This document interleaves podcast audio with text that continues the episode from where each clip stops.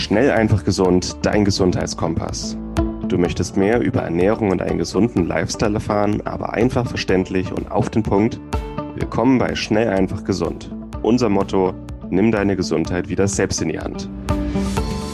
Hier erfährst du, mit welchen unterschätzten Tipps, Tricks und täglichen Gewohnheiten du gesünder, entspannter und glücklicher wirst.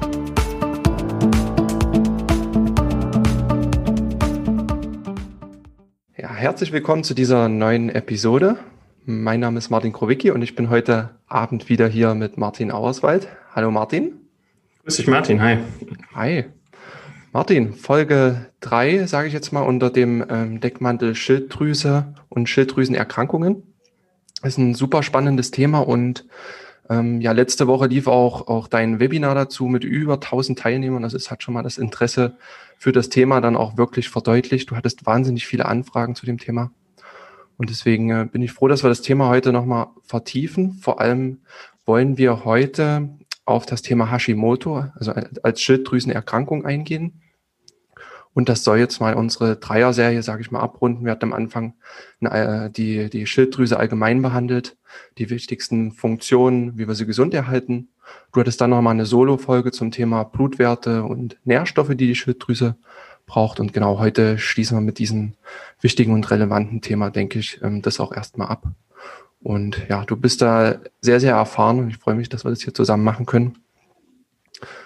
Ja, sehr schön, ich freue mich. Und vielleicht auch alle als Ergänzung, wir haben auch auf dem Magazin von Schnellfach so einen ausführlichen Beitrag publiziert, wo auch mal das Wichtigste von diesen Episoden zusammengefasst sind. Also wer hier Panik bekommt, dass er irgendwas vergisst oder nicht mitschreiben kann, kann einfach im Magazin nochmal nachgucken. Wir werden jetzt auch viele viele Werte raushauen, bestimmte Sachen, die man messen kann, auch viele Praxistipps geben. Das ist alles nochmal in dem Beitrag zusammengefasst zum Nachlesen. Also auch also auch wenn es jetzt ein bisschen zu schnell geht in der Episode, wir werden viele Praxistipps geben, äh, viele Ursachen, viele Behandlungsmöglichkeiten, viele Werte, die man messen kann. Wir publizieren auch im Magazin von Schnellfach gesund einen ausführlichen Beitrag, wo wir das alles nochmal schriftlich festhalten. Also niemand muss hier Panik haben, irgendwas zu vergessen oder nicht mitschreiben zu können. Das kann man alles dann noch bei uns nachlesen. Und wir haben auch einen kostenlosen Videokurs, eben dieses Webinar. Das werden wir auch im Mitgliederbereich hochladen. Also wer sich in den Newsletter einträgt, bekommt noch die Zugangsdaten zum Mitgliederbereich und kann da nochmal alles nachlesen und ein Skript und findet da noch mehr Praxistipps. Und jetzt können wir uns mal eine halbe Stunde nur über Hashimoto unterhalten. Finde ich klasse. Ja, und mich hat wirklich die, die Relevanz beeindruckt und auch die, die Nachfrage. Ich würde da mal ein paar, paar statistische Zahlen erstmal vorher reinwerfen, bevor wir dann mit den Ursachen loslegen. Also wir ja. haben vier bis acht Millionen Betroffene in Deutschland und was ja auch total ähnlich ist zu den Zahlen, die wir bei Diabetes haben. Also das, das ist schon mal ein, ein krasser Vergleich. Und Frauen sind ja bis zu fünfmal häufiger betroffen als Männer. Das heißt, mhm. das ist so vorwiegend die, die Zielgruppe, die auch interessiert ist und nach Lösungen sucht. Also das ist schon, schon wirklich heftig. Und ja, äh, statistisch noch was hinzuzufügen, Martin? Wir haben ja ungefähr 10 bis 15 Millionen Betroffene von Schilddrüsenunterfunktionen. Mhm. Und Hashimoto ist die häufigste Ursache für eine Schilddrüsenunterfunktion. Im Schnitt jeder zweite mit einer Unterfunktion hat eine inaktive Schilddrüse wegen Hashimoto, aber es ist nicht immer der Fall. Aber mhm. vier bis acht Millionen, das zeigt schon mal, es ist eine ganze Menge. Vor 20 Jahren war Hashimoto noch eine seltene Erkrankung und leider wissen auch immer noch die wenigsten Ärzte aus dem Studium, was Hashimoto eigentlich ist und wie man das behandeln kann. Und ich hoffe, da können wir heute mal ein bisschen besser aufklären, was man noch alles hinterfragen kann. Ja, genau. Und, und gerade dadurch, dass das auch oft so schleichend eintritt und, und nicht so klar, klar zu diagnostizieren ist, zumindest im, im ersten Schritt, ist es, denke ich mal, ganz wichtig, dass wir jetzt auch mal gucken, was die, die Ursachen für, für Hashimoto sind und wie es denn entstehen kann. Mhm. Sehr schön. Wollen wir, wollen wir bei den Symptomen einfach mal anfangen? Wie man hm, vielleicht auch Hashimoto oder, oder so. von anderen von anderen Erkrankungen abgrenzen kann. Wir hatten ja bei, also die Schilddrüse ist ja das Organ, das für unsere Energie zuständig ist. Energieproduktion, Energieverbrauch und auch im weitesten Sinne so Lebensenergie. Also wie fühle ich mich, wie konzentriert bin ich, wie gut schlafe ich, ähm, habe ich einen langsamen oder einen ähm, trägen Stoffwechsel, das ist Schilddrüse. Und bei Hashimoto haben wir üblicherweise Phasen, lange Phasen von der Schilddrüsenunterfunktion, also lange Phasen von Energiemangel wo ich eher müde bin, zu wenig Antrieb, Motivation, vielleicht psychische Probleme, langsame Verdauung, schlecht schlafe und ja, einfach insgesamt träge und müde bin. Und das wird unterbrochen von kurzen Phasen einer Überfunktion. Was nämlich bei Hashimoto passiert, das Immunsystem greift die Schilddrüse an. Das kann verschiedene Gründe und Ursachen haben. Es ähm, kommt aber dazu, dass das Immunsystem die Schilddrüse angreift. Die Schilddrüse entzündet sich und es gibt immer mal kurze Episoden, wo sich kleine Stücke von der Schilddrüse wirklich lösen und ins Blut übergehen. Und die in diesen kleinen Stücken gespeicherten Hormone werden dann auf einen Schlag freigesetzt. Das heißt, es kommt zu einer kurzen Phase einer Überfunktion. Ähm, diese Überfunktionssymptome sind im Grunde eine Energieüberladung. Also wir haben dann Schweißausbrüche, Herzrasen, ähm, Hitzewallungen. Auf einmal haben wir eher Durchfall statt ähm, ähm, Verstopfung, haben eher Hummeln im Hintern. Unsere Gedanken können nicht stillstehen. Also klassisch ähm, Zappel-Philipp-Syndrom ähm, wird auch häufig für Wechseljahresbeschwerden gehalten, ähm, was sehr drastisch ist, weil ähm, üblicherweise Frauen zwischen 40 und 50 an Hashimoto erkranken, beziehungsweise in dieser Phase kommt es oftmals zum Ausbruch der Erkrankung und das korreliert einfach mit Wechseljahresbeschwerden. Und oftmals werden einfach die Hashimoto-Symptome entweder für Hypochonder oder für Wechseljahressymptome gehalten und äh, ja, gehen Sie mal wieder nach Hause und schlafen sich richtig aus. Äh, ist es halt nicht. Also es ist überwiegend Unterfunktion, also Energiemangel, müde, abgeschlagen, ähm, Gewichtszunahme, träge Verdauung und kurze Phasen von einer ähm, vom Gegenteil, zu viel Energie. Ähm, da kann man es schon mal ein bisschen abwägen, weil das macht Hashimoto schon ziemlich einzigartig. Genau. Und dann könnten wir weitergehen, was machen, wenn diese Symptome bei mir vorliegen. Das geht dann in die Richtung Diagnose. Also die meisten Hausärzte wissen Bescheid, wie man es diagnostiziert und wie man es auch messen kann. Allerdings, wie gesagt, da Hashimoto in den letzten 20 Jahren so rapide zugenommen hat und nur die wenigsten es im Studium lernen, ähm, ist es vielleicht auch gut, mit einem, einem, groben Plan zum Arzt zu gehen oder den richtigen Arzt zu finden, der sich damit auskennt. Aber grundsätzlich Hausärzte wissen Bescheid, Endokrinologen wissen Bescheid, Frauenärzte wissen Bescheid, ähm, gute Heilpraktiker eigentlich auch. Und was man dann macht, man berichtet dem Arzt von seinen Symptomen. Und wenn man in der Familie schon Hashimoto hatte, dann ist dann hört der Arzt meistens ein bisschen genauer hin. Ansonsten, wenn man sagt, ich vermute Hashimoto, äh, was ist zu tun? Ähm, es ist wichtig, einmal im Blut nachzumessen und es ist wichtig, einen Ultraschall zu machen. Das sind die zwei grundlegenden Sachen. Es gibt dann noch, ähm, man kann auch eine Gewebebiopsie entnehmen, aber das wird nur selten gemacht und es ist auch sehr unangenehm und schmerzhaft, ähm, weil eben eine kleine Nadel an den Hals eingeführt wird und da eine kleine Gewebeprobe entnommen wird. Das muss nicht sein, aber bei Hashimoto gibt es zwei ähm, ja, Verlaufsformen. Ähm, bei einer Verlaufsform entzündet sich die Schilddrüse und wuchert. Das heißt, es bildet sich ein Kropf und das Volumen nimmt zu. Und bei dem, beim anderen Verlauf ähm, wird die Schilddrüse angegriffen, entzündet sich und wird mit der Zeit vom Immunsystem abgebaut. Und zweiteres ist der häufigere Verlauf. Der erstere wird häufig mit einer einfachen Unterfunktion verwechselt, einfach Kropf-Unterfunktion, klar, aber es kann auch ein Hashimoto dahinter stecken und eine krankhafte Wucherung der Schilddrüse. Also erstmal mit dem Ultraschall geht der Arzt dran und guckt sich die Form der Schilddrüse an. Ist die Form wie ein Schmetterling? Ist sie verkrümmt? Haben wir vielleicht Knubbel? Ähm, ja, es unregelmäßig. Ist die Oberfläche regelmäßig? Das ist ganz wichtig. Eine gesunde Schilddrüse hat eine gesunde Oberfläche und eine kranke Schilddrüse ähm, ist nicht homogen. Das heißt, es sind Berge und Täler sichtbar, es sind vielleicht auch Löcher und ähm, wie so Tunnel sichtbar, ähm, die so ein bisschen aussehen, als hätten sich Würmer durch die Schilddrüse gefressen. Das ist tatsächlich, das sind aktive Krankheitsherde, bei denen das Immunsystem ähm, ja aktiv an diesen Stellen ähm, die, die Schilddrüse angreift und abbaut. Und das kann man unter dem Ultraschall sehen. Also einmal Ultraschall ganz wichtig und das zweite wäre ähm, Blut nachmessen. Und beim Blut, ähm, klar, Hashimoto, Autoimmunreaktionen lassen sich Antikörper messen, äh, sind allerdings auch nicht immer der Fall. Also beim Verdacht auf Hashimoto ist es wichtig, einmal die ganzen Schilddrüsenhormone abzuklären, also TSH, T4 und T3. Und gerade im Frühverlauf von Hashimoto und im aktiven Schub ist der TSH-Wert wirklich stark erhöht. Also wir haben da Werte von teilweise 10, 13, 15 und mhm. bei einem gesunden ist der TSH-Wert so bei 1 bis 2. Und üblicherweise ist dann auch der T4 und T3-Wert ähm, deutlich reduziert. Das einmal und es lassen sich auch in den meisten Fällen Antikörper messen, also Antikörper gegen bestimmte Strukturen in der Schilddrüse, ähm, so Thyreoglobulin-Antikörper, äh, TSH-Rezeptor-Antikörper und äh, Thyroperoxidase-Antikörper sind so die drei häufigsten, die der Arzt in der Regel auch misst. Es gibt allerdings auch einen seronegativen ähm, Hashimoto, hm. der nicht über Antikörper läuft. Also die Antikörper, die wir messen für die Biologen hier, das sind ja B-Zell-Antikörper, die unsere B-Lymphozyten aussenden, die man auch messen kann. Und beim seronegativen Hashimoto, das läuft rein über die T-Lymphozyten und die bilden keine Antikörper, die bilden Oberflächenrezeptoren und die kann man nicht messen. Das heißt, es ist immer wichtig, alles abzumessen. Ähm, sowohl die Hormone als auch die Autoantikörper, als auch die, die Ultraschalluntersuchung. Ich habe auch schon ähm, Klienten gehabt, wo seronegative Hashimoto, wo man dann gesagt hat, ja, Wechseljahre oder hier Unterfunktion, gehen Sie mal heim. Ähm, ein halbes Jahr später war die Schilddrüse weg.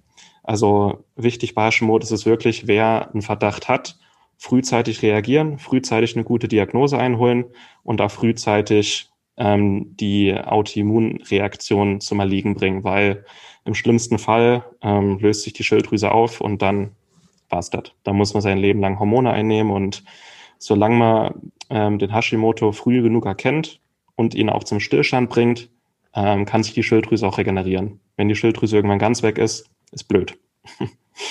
Aber das wäre so die Diagnose. Ja. Und sorry, jetzt habe ich viel zu lange geredet. Ja, dann lass uns das uns nochmal kurz zusammenfassen, weil da hat jede Menge, jede Menge drin gesteckt.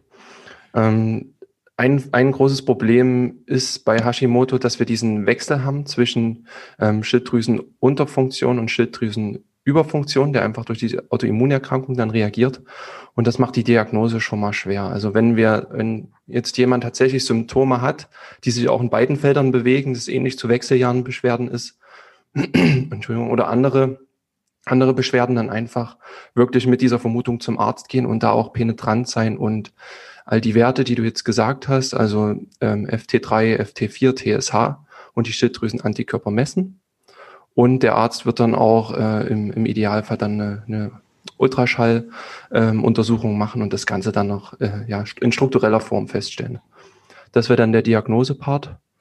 Und genau, das, das wäre es auch schon, schon dazu. Ne? Wenn ich deine, deine mhm. letzten zehn Minuten in Kürze kurz zusammenfassen durfte. Super, also besser jetzt nicht gehen können.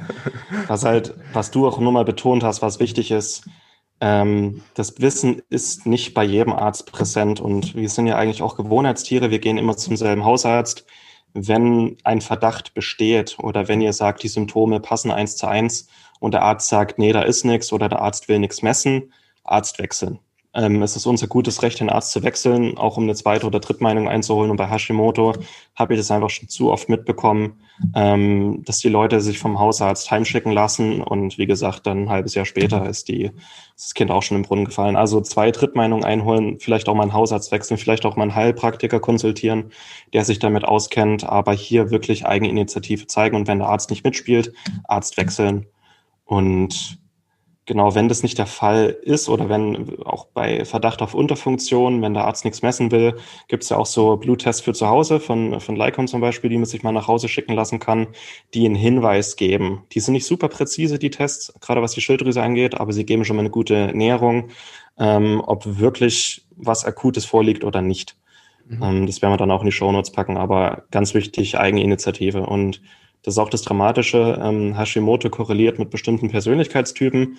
Und bei, bei Männern ist es eher so die Typ A-Persönlichkeit, die Haut drauf Manager, die immer noch mehr rausballern wollen und ihren Körper zu noch mehr Leistung äh, befähigen wollen. Ähm, bei Frauen ist es oftmals entweder der Persönlichkeitstyp Perfektionist hm. oder Persönlichkeitstyp Helfersyndrom.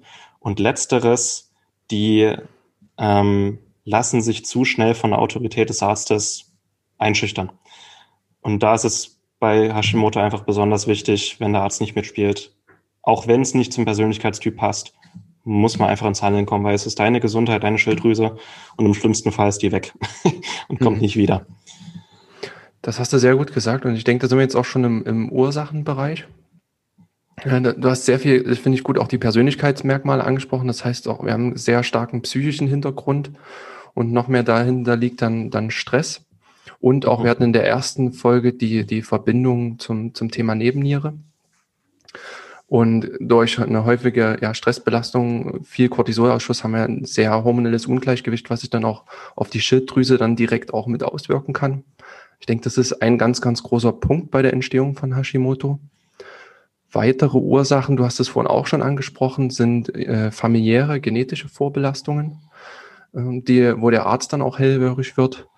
Und ja, es auch andere verlaufende Viruserkrankungen, Umwelteinwirkungen. Also es ist sehr komplexe Wirkme Wirkmechanismen, die dann schlussendlich dazu führen können. Ne?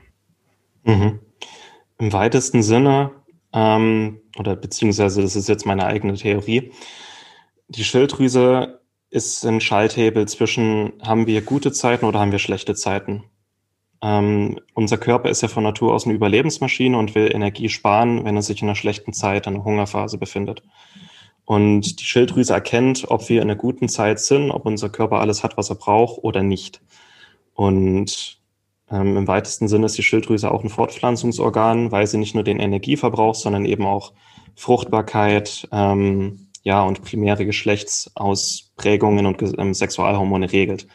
Und wenn der weibliche Körper merkt, dass wir keine guten Zeiten haben, dass wir im Stress sind, dass wir um unser Überleben kämpfen, dass wir heftige Nährstoffmängel haben, dann kann der Körper auch künstlich die Schilddrüse hemmen. Also für mich ist eine Autoimmunreaktion nicht immer rein organisch, sondern auch der Körper wehrt sich gegen irgendwas. Und die hm. Frage mhm. ist, gegen was wehrt sich der Körper? Und vor allem, weil die Frau ähm, eine höhere Verantwortung gegenüber einer Schwangerschaft und ähm, einer Austragung und Fütterung des Nachwuchses hat, noch mehr als der Mann, hat sich die Natur gedacht, ähm, das ist meine Theorie, dass Frauen empfindlicher auf Hashimoto oder es bei Frauen schneller zu Hashimoto kommt als bei Männern, weil der Körper einfach ähm, von vornherein ausschließen will, dass es in einer schlechten Phase zu einer Schwangerschaft und einer möglichen äh, Fruchtbarkeit kommt. Das ist so meine Theorie, die mir aber schon ein paar Leute bestätigen konnten. Und wenn man sich das ein bisschen im Hinterkopf bewahrt, was sind schlechte Zeiten? Und dann ähm, hilft das vielleicht auch die Ursache zu erkennen bei sich selber. Was könnte zu der Krankheit geführt haben? Was gibt meinem Körper das Gefühl, wir sind in einer schlechten Zeit? Und wie kann ich diese Ursachen vielleicht besser beseitigen? Einfach auch als Denkstütze.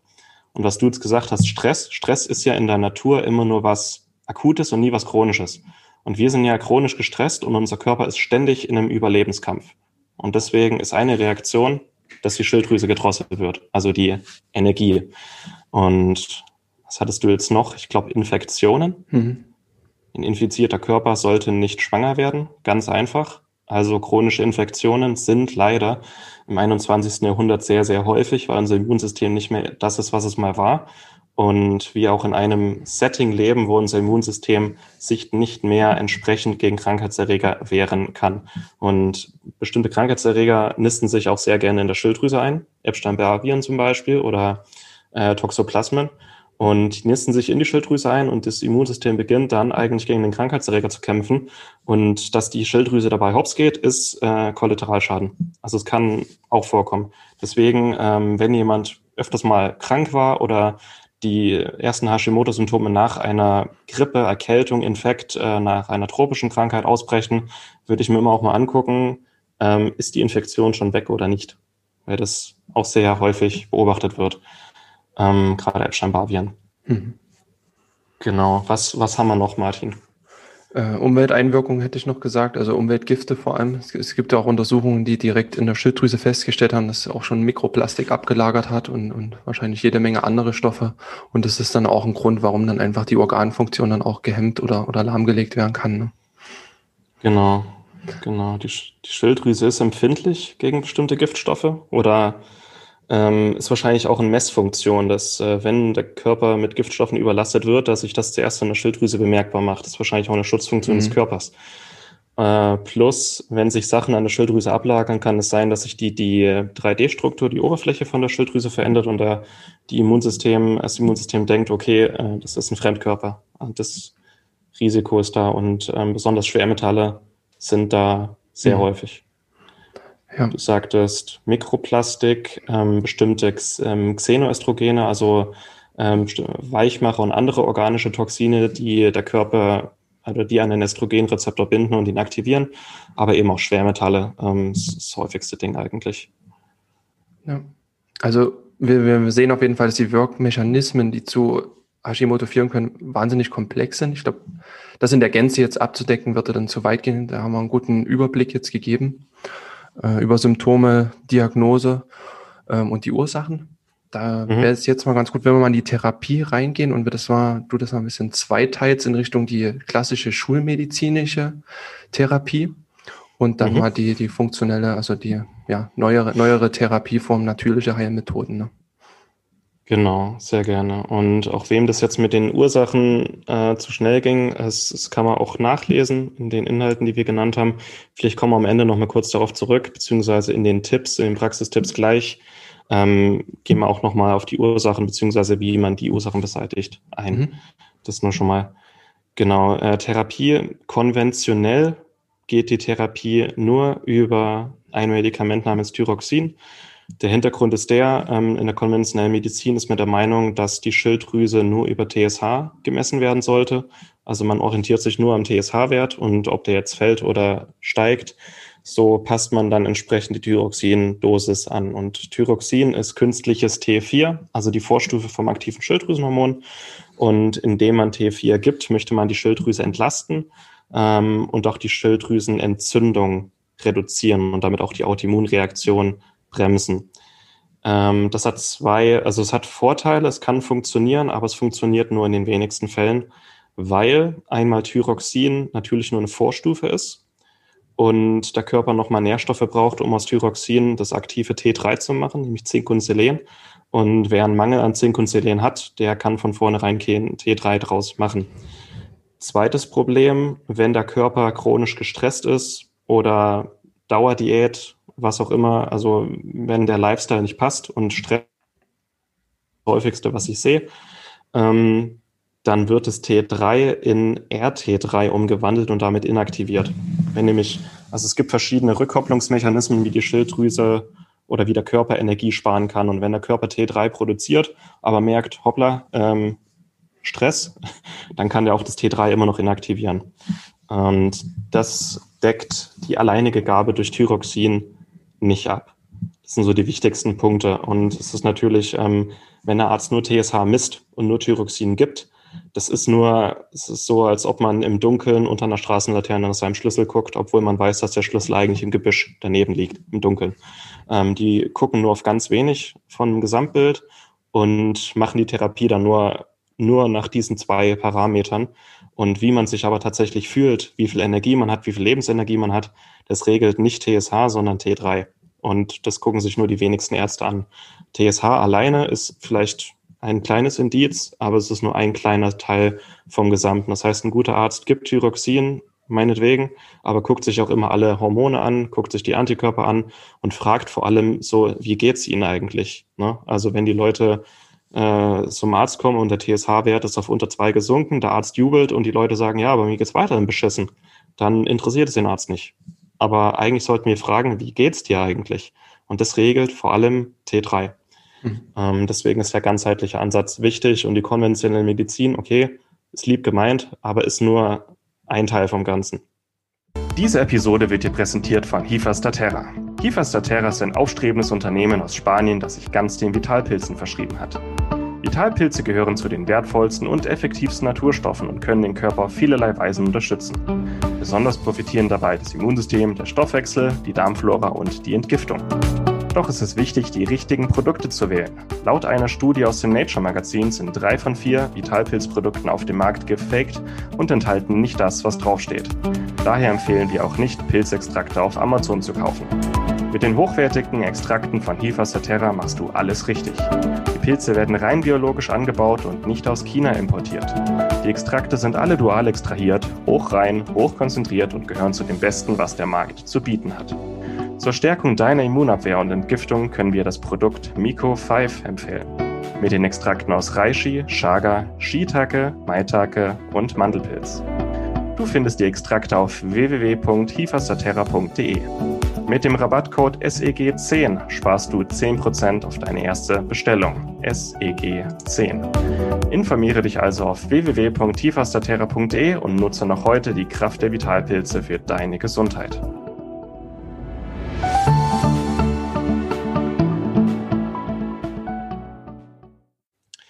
Wichtiger wird es dann komplementär. Ähm, wie kann ich die Ursachen beseitigen und wie kann ich den Körper wieder so weit unterstützen, dass er denkt, dass wir in guten Zeiten leben und quasi die Grundlagen dafür schaffen, äh, wieder mehr Energie zur Verfügung zu stellen. Und das ist das eigentlich Wichtige. Und ein guter Therapeut ähm, sollte das auch mit berücksichtigen. Ähm, genau, wollen wir das angehen? Ja, wir versuchen das mal noch zu verbinden dann äh, mit, mit einer Frage, die du ja vorher besonders häufig erhalten hast, dann, wenn auch wirklich das Kind schon in den Brunnen gefallen ist, Hashimoto dann auch besteht und L-Tyroxin gegeben wird, was man dann machen soll. Ich denke, das, das passt jetzt in den nächsten Part dann auch ganz gut mit rein. Ne? Ja, genau. Ich werde auch die, ähm, die Behandlungs-, die Komplementärmethoden jetzt auch kurz fassen, weil das hatten wir schon in, in den mhm. anderen Interviews und das haben wir auch in den Beiträgen und in dem Webinar ähm, wie der Körper denkt, dass er in guten Zeiten lebt. Erstmal müssen alle Nährstoffe da sein. Wir hatten äh, Vitamin A, D, B, äh, Eisen, Zink, Selen, Jod und Omega-3-Fettsäuren. Das sind die wichtigsten Nährstoffe, die die Schilddrüse braucht. Hatten wir schon in den vorherigen Episoden. Zu Jod komme ich gleich noch. Das ist einmal, die richtigen Nährstoffe und Bausteine sollten da sein, damit die Schilddrüse alles hat, womit sie arbeiten kann. Dann Ernährung. Die Ernährung sollte so gesund natur, äh, natürlich und nährstoffreich wie möglich sein. Also möglichst viele Nährstoffe, möglichst wenig Reizstoffe. Äh, wir empfehlen immer ganz gerne Paleo-Ernährung oder Clean Eating als Grundlage. Ähm, dadurch werden, werden Sachen wie äh, Zucker, Alkohol, Gluten, ähm, Nahrungsmittel, Zusatzstoffe, Konservierungsstoffe, die meisten Weichmacher und andere Xenoöstrogene werden ausgeschlossen. Also gesunde Ernährung absolute Grundlage und vor allem bei Hashimoto ist Gluten ein massives Problem, weil es häufig zu einer Kreuzreaktion kommt. Das Immunsystem bekämpft das Gluten, äh, verwechselt das Gluten mit der Schilddrüse und bekämpft am Ende beides. Ähm, wichtig ist auch eine flexible Ernährung, also immer mal was Neues ausprobieren, sich nie auf eine Sache irgendwie einschießen, nicht dauerhaft Keto sein, nicht dauerhaft High Carb, Low Fat, also immer mal variieren in den Nahrungsmitteln, in den Zusammensetzungen, in den Makronährstoffen. Also der Körper und die Schilddrüse mögen es flexibel und das sollte man dann noch machen und nicht immer nur dasselbe essen und nicht immer nur dasselbe machen. Also gerade bei einer Paleo-Ernährung hat man ja hunderte Gemüsesorten, Pilze, mhm. frisches Obst. Also man kann ja unendlich variieren. Dann, äh, was die Schilddrüse mag, ist Sport und Bewegung. Einfach nicht zu wenig, nicht zu viel, ein bisschen natürliche Bewegung, immer mal ins Schwitzen kommen ähm, wo man auch beim Thema Schwitzen äh, ist gut für die Entgiftung, ist aber auch ähm, gut für andere entzündungshemmende Signale für den Körper. Sauna und Infrarotsauna sind auch super. Sonnenlicht, sich in die Sonne legen, auch wichtig fürs Immunsystem. Aber auch die andere, das andere Extrem, nämlich Kälte, immer mal bewusst einbauen, nämlich mhm. kalt duschen, ist für die Schilddrüse auch ein Trigger. Ich brauche mehr Energie. Dann ähm, äh, schauen, dass es dem Darm gut geht. Also äh, Leaky Gut Syndrom sehe ich bei 80 Prozent aller Hashimoto-Patienten mittlerweile. Also mal einen guten Stuhltest machen, gucken, habe ich ein Leaky Gut Syndrom, Leaky Gut beseitigen. Dazu haben wir auch eigene Webinare und Beiträge und Podcast-Episoden schon gehabt. Ähm, auch Probleme bei Frauen, die die Pille genommen haben oder die Pille nehmen, ähm, sehen wir ganz häufig ein Entgiftungsproblem in der Leber. Also auch mal die Leber untersuchen lassen ähm, Leber-Blutwerte, aber auch einfach so ein bisschen Antlitzdiagnostik machen. Ich denke, da werden wir auch noch ähm, eigene Episoden dazu machen. Also ähm, habe ich früh nach dem Aufstehen dunkle Ringe unter den Augen, habe ich eine gelbliche Haut, habe ich, ähm, kann ich gut Sport treiben, äh, also solche Sachen. Und dann gibt es noch ein paar Superfoods, die besonders wichtig und wertvoll für die Schilddrüse sind. Einmal ist Rinderleber. Auf die Leber kommen wir früher oder später, glaube ich, immer zu sprechen. Eine gute Leber enthält im Grunde alles, was die Schilddrüse braucht, mit Ausnahme von Jod. Ähm, wirklich alle Vitamine, Mineralstoffe, Spurenelemente. Also einmal die Woche Rinderleber ist eine gute Empfehlung. Ähm, Vitalpilze sind auch bei Hashimoto sehr, sehr effektiv und wertvoll. Ich habe da schon ein paar ziemlich interessante ähm, Erfahrungen gemacht und auch ein paar interessante Studien ähm, im Webinar genannt. Cordyceps ähm, generell bei Schilddrüsenproblemen super. Ansonsten Reishi und Mandelpilz ist eine super Kombination bei allen ähm, Autoimmunreaktionen an der Schilddrüse. Ich denke, das war das Wichtigste. Also mhm. Nährstoffe äh, Stressreduktion, Schwermetalle testen und ausleiten, äh, Entgiftungstätigkeit und Darmgesundheit überprüfen, ähm, immer mal also Sport treiben, nicht zu viel, nicht zu wenig, immer mal kalt duschen, immer mal in die Sauna gehen und weil wir jetzt noch ein bisschen Zeit haben äh, zum Thema Stress, ähm, auch mal die eigenen Glaubenssätze, Überzeugungen und den eigenen Alltag überdenken, weil einfach bestimmte Persönlichkeitstypen anfällig sind für Hashimoto, beziehungsweise oft Hashimoto haben. Und dann auch mal die Frage stellen, habe ich viel Stress im Alltag oder mache ich mir viel Stress? Habe ich vielleicht Perfektionismus, Helfersyndrom, will ich immer für alle da sein, außer für mich selbst? Und habe ich vielleicht zu hohe Erwartungen an mich selbst? Das ist auch oft, wenn zu hohe Erwartungen von einem selber oder von der Umwelt mit den eigenen Leistungen kollidieren und sich mal dann selber fertig macht und auch dadurch ähm, Hashimoto resultieren kann. Weil, wenn man sich selber fertig macht, quasi im Krieg mit sich selber, mit dem eigenen Körper ist, ähm, der Körper auch gegen sich selber kämpft und sich selber Energie raubt. Und Hashimoto ist ja nichts weiter als die Reaktion des Körpers auf die Energieproduktion. War das verständlich? Mhm. Ja. Ja, also auch Psychosomatik, ähm, Traumata, Glaubenssätze, Alltag.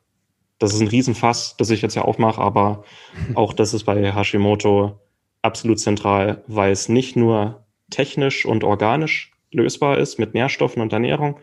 Die Psyche hat bei Hashimoto einen Anteil von mindestens 50 Prozent und ähm, bestimmte Muster sehen wir einfach immer wieder und das bitte auch mal überdenken.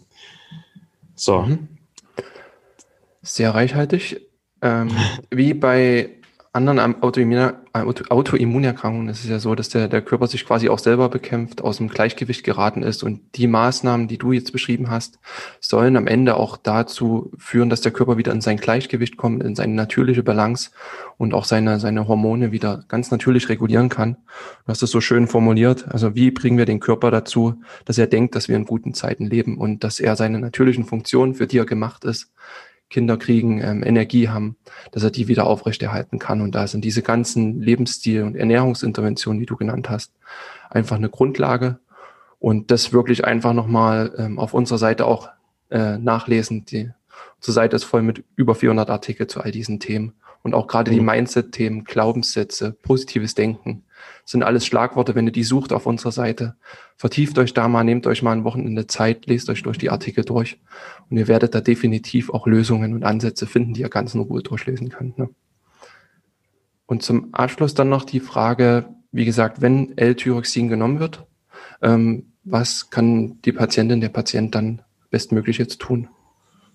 Ja, das ist so das Schema, das meistens ist. So, ich habe Hashimoto, mein Arzt misst nur TSH und ich habe nur äh, Thyroxin vom Arzt beschrieben. Äh, erstmal brauche ich einen Überblick über die Schilddrüse, alle Befunde und ich brauche vor allem alle Blutwerte. Ich brauche alle Antikörper, ich brauche alle, also TSH, T4 und T3, bevor man irgendwelche Empfehlungen weitermacht, auch für einen selber zum Erkennen, wo ist das Problem erstmal eine komplette Übersicht, wie ist der Zustand. Und wenn der Arzt das nicht machen kann, Arzt wechseln und einen Arzt finden, der alles mal misst. Zur Not selber bezahlen, Eigenkasse, aber einfach, man braucht ein, ein stabiles Fundament, um zu wissen, wo man Baustellen hat und wo nicht. Und so, das ist Standard, das ist Grundlage.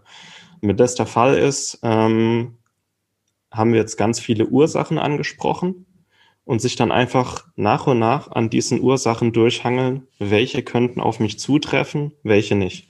Thema Stress ist, denke ich, ein Riesenfass. Erstmal Stress angehen. Was kann ich tun, um in meinem Alltag Stress zu reduzieren? Ähm, das stelle ich jetzt einfach mal dahin, da haben wir auch ganz viele Inhalte. Dann Thema Schwermetalle. Einfach mal eine Schwermetallanalyse machen, Haarmineralanalyse. Bin ich von Schwermetallen betroffen, ja oder nein? Dann Umweltgifte außer Schwermetalle jetzt. Habe ich ähm, habe ich hormonelle Probleme? Bin ich vielleicht doch mit äh, Giftstoffen belastet, mit Weichmachern? Nehme ich vielleicht äh, täglich Kosmetikprodukte ein oder auf meine Haut, die diese Probleme verursachen könnten? Also auch mal organische Umweltgifte angehen. Ähm, wenn ihr die Pille nehmt, äh, vor allem junge Frauen, Pille, Hashimoto ganz häufig, ähm, Alternative zur Pille mal ähm, gucken, ob das ein, eine, ein Thema wäre. Ansonsten ähm, mal eine gute, eine gute Leberkur machen. Einfach mal eine ein, zwei Wochen Leberkur, richtig die Entgiftung der Leber anregen, gucken, tut sich irgendwas. Dann äh, Nährstoffmenge auffüllen. Habe ich vielleicht Nährstoffmenge im Blut nachmessen lassen, beziehungsweise ähm, von den Nährstoffen, die wir genannt haben, welche Nährstoffmenge könnten bei mir zutreffen, beziehungsweise ähm, wo in meiner Ernährung habe ich noch Baustellen, um bestimmte Nahrungsmittel wie Rinderleber oder Fisch, Meeresfrüchte einzubauen dann äh, mal einen Stuhltest machen. Habe ich vielleicht ein Leaky Gut Syndrom? Mal eine Stuhlanalyse machen für 150 Euro ähm, und gucken, habe ich Leaky Gut? Ja, nein. Wenn ja, Leaky Gut beseitigen.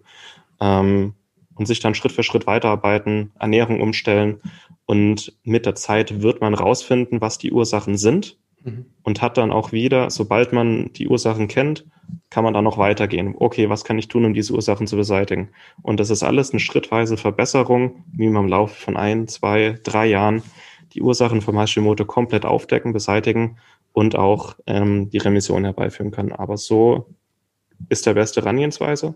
Es ist viel Eigeninitiative, es braucht viel Kraft. Ähm, zur Not holt euch Hilfe aus eurem Umfeld, holt euch einen guten Therapeuten, der euch unterstützt und habt vor allem Geduld. Es kann manchmal ganz schnell gehen, es kann aber auch mal ein, zwei Jahre dauern, bis die Schilddrüse wieder im Normalzustand ist. Aber in jedem Fall lernt ihr unterwegs euren Körper sehr viel besser kennen und tut auch in jedem Fall sehr, sehr viel für eure Gesundheit. Das würde ich empfehlen. Mhm. Also zusammengefasst, man nimmt L-Tyroxin, das Ganze erstmal so, wie es vom Arzt verschrieben ist, äh, äh, weiternehmen, erstmal informieren, immer die, die Diagnostik weiter vertiefen, wie zum Beispiel nach Sachen wie Leaky Gut Syndrom suchen, äh, nach Stressauslösern im Umfeld und dann Schritt für Schritt sich rantasten, immer wieder die, die Schilddrüsenhormone untersuchen und dann immer in, in Zusammenarbeit mit dem Arzt oder mit einem anderen Arzt dann schauen, entweder Thyroxin langsam reduzieren und je nachdem, wie auch die, ich habe auch rausgehört, wenn, wenn die Schilddrüse vom, vom Volumen auch noch recht aktiv ist, ähm, dann kann es sein, dass man die auch wieder ganz gut aktivieren kann. Wenn sie jetzt schon sehr geschädigt ist, sehr weit reduziert ist, auch von der Größe, dann äh, wird es schwer, L-Tyroxin abzusetzen. Aber auch da kann man ja, hat man auch schon im Vorgespräch mit, mit natürlicheren Schilddrüsenextrakten dann auch nachhelfen. Ne? Genau, genau. Auch wichtig in der Ernährung, das hatte ich jetzt noch nicht so, Antioxidantien. Man muss irgendwie die Entzündungen reduzieren, die Autoimmunreaktionen. Ähm, die Schilddrüse braucht in jedem Fall Antioxidantien. Ähm, so die effektivsten für die Schilddrüse sind meiner Meinung nach Kurkumin, OPC und Pilzextrakte. Ähm, ja, und vor allem alle Säulen sind gleichermaßen wichtig. Auch wenn der Arzt sagt, ah, Nährstoffe bringt doch nichts.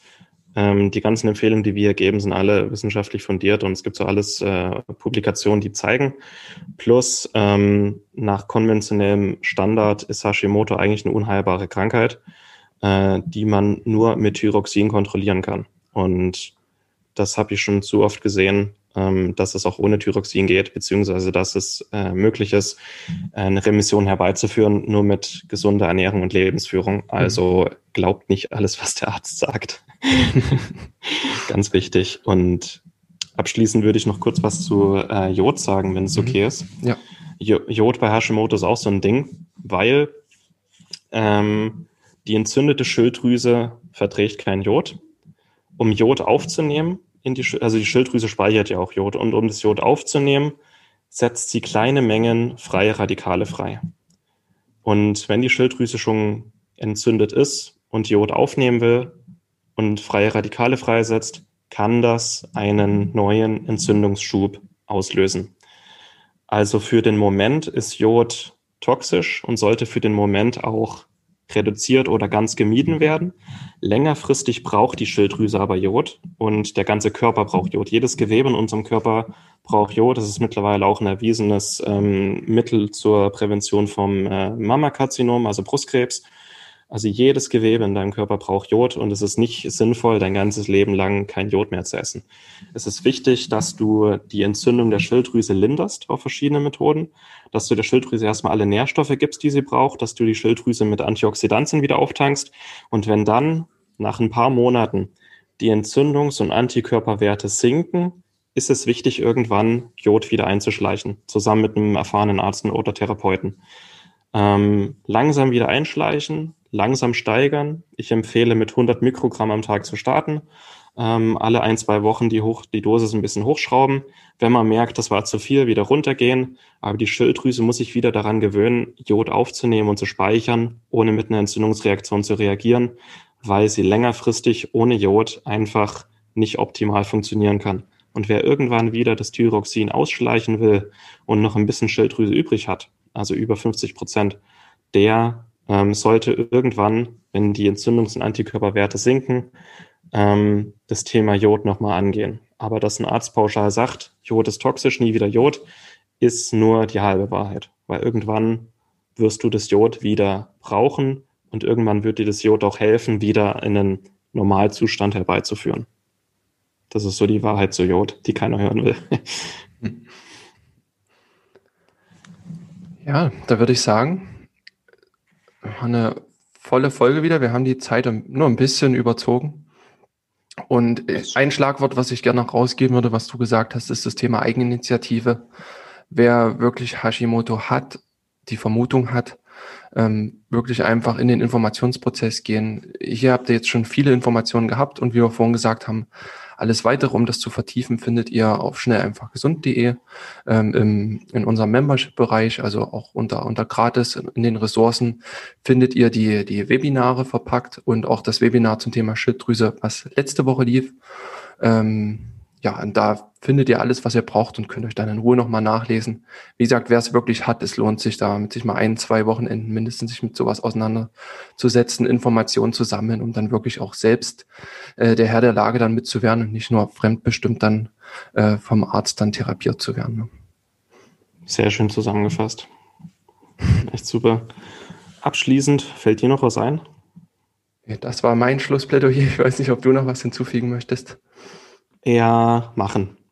Ja. Ähm, machen, nicht zu sehr über irgendwas nachdenken ähm, und alles abwägen, sondern einfach ausprobieren, machen, den eigenen Körper kennenlernen, schrittweise Gewohnheiten etablieren, die dich ähm, einer gesunden Schilddrüse wieder näher führen. Ähm, ja, und dann viel Spaß. genau, sehr schön. Dann schließen wir die Dreier-Serie zum Thema Schilddrüse erstmal ab. Wir werden sicher in, in Zukunft auch weitere Themen daraus nochmal behandeln, wenn auch Fragen aufkommen. Ansonsten dann danke fürs Zuhören und hinterlasst uns wieder gerne eine Bewertung, teilt auch die Folge. Ich denke, das ist ein sehr relevantes Thema. Wenn wir gesagt haben, vier bis acht Millionen Menschen sind betroffen, dann wird sicher jemand, ich, ich kenne tatsächlich auch viele mit Hashimoto und Schilddrüsenerkrankungen, einfach mal die Folge teilen. Da war so viel Content drin. Und da freuen wir uns drüber, dass wir mehr Hörer bekommen und auch Bewertungen. Und in diesem Sinne, bis zur nächsten Folge. Danke, Martin, auch. Danke dir, Martin. Mach's gut. Ciao. Und das war's mit der heutigen Folge. Du möchtest noch mehr praktische Tipps erhalten, um deine Gesundheit schnell und einfach selbst in die Hand zu nehmen? Dann melde dich jetzt unter www.schnelleinfachgesund.de/slash newsletter für unseren kostenlosen Newsletter an und erfahre immer als erstes von neuen Beiträgen, Events und Rabattaktionen. Erhalte außerdem als Kennenlerngeschenk unseren siebentägigen E-Mail-Kurs Gesünder in 5 Minuten gratis dazu. Dabei zeigen wir dir jeden Tag einen einfachen, aber effektiven Gesundheitstipp, der dich gesünder und vitaler macht. Geh jetzt auf schnelleinfachgesund.de slash newsletter und melde dich noch heute an. Hat dir die Folge gefallen? Dann lass uns gerne eine 5-Sterne-Bewertung da, damit mehr Hörer auf uns aufmerksam werden und wie du von dem Wissen profitieren. Wir wünschen dir eine wunderbare und gesunde Woche. Dein SEG-Team.